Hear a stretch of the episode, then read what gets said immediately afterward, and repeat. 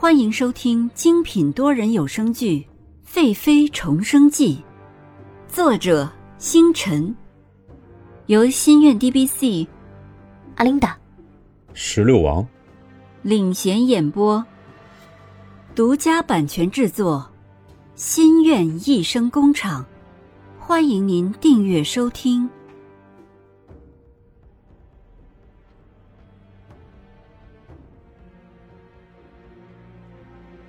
六十九集，发现。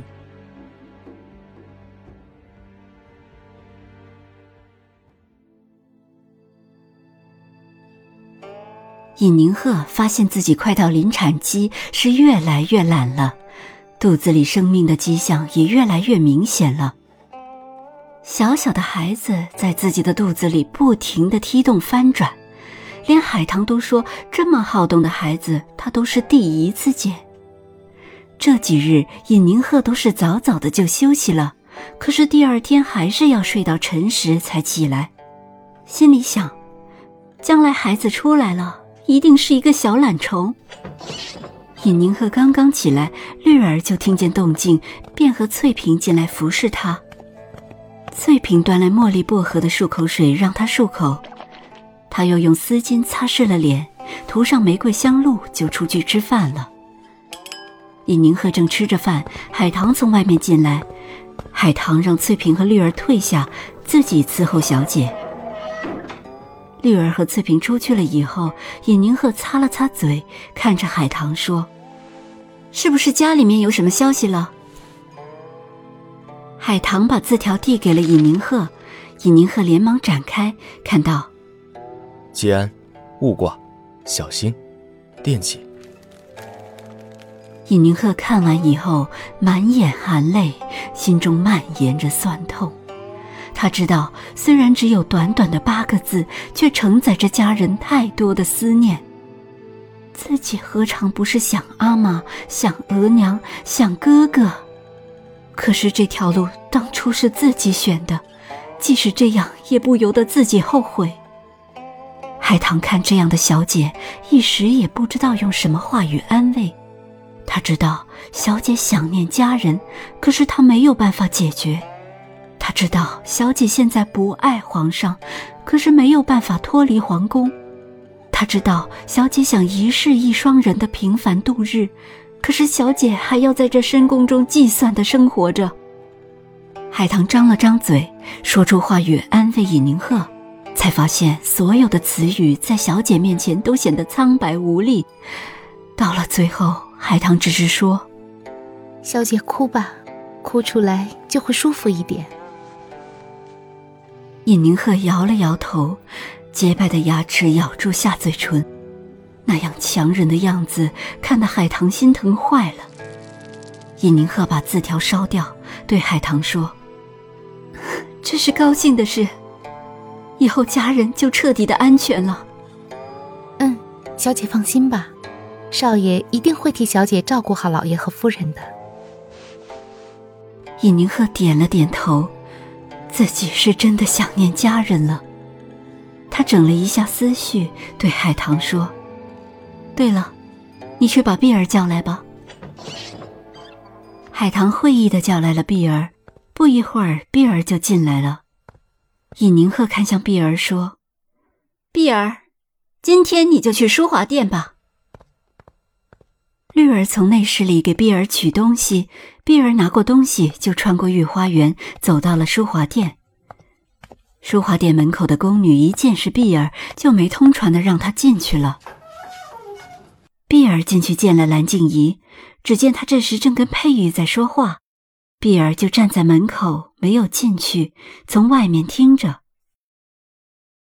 佩玉，这几天城门口的施粥棚的难民还多吗？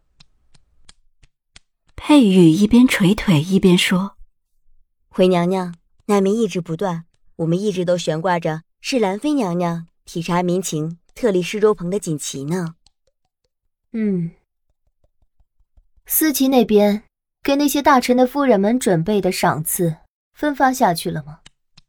娘娘放心，思琪姐姐说，那帮臣妇见娘娘赏赐这么贵重的东西，看见的时候眼睛都快要冒出来了呢。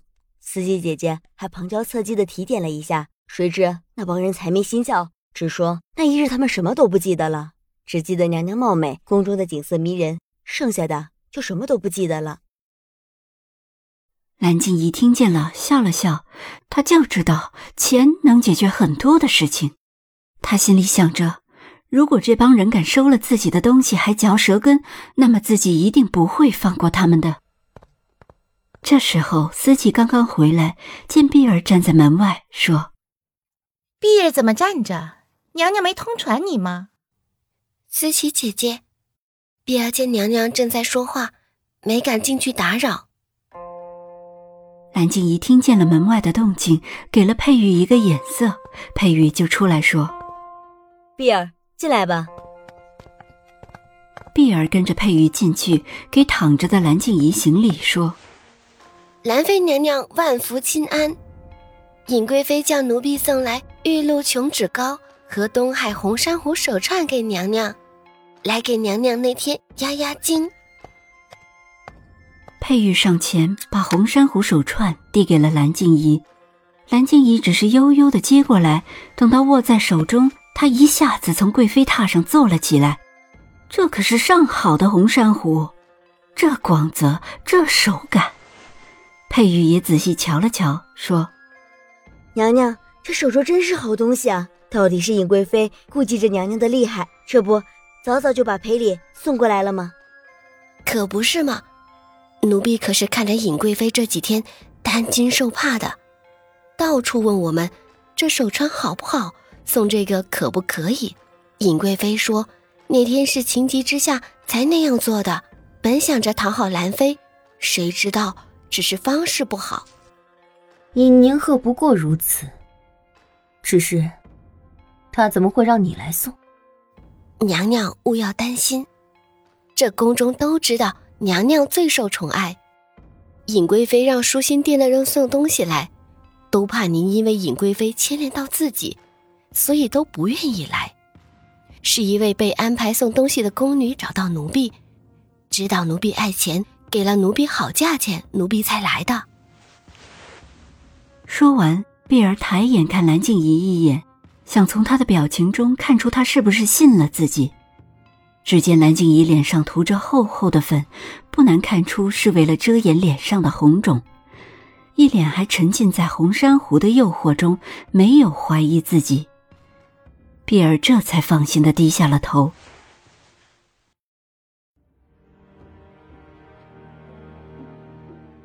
本集完毕，欢迎您点赞、打赏、订阅、好评，我们下集再见。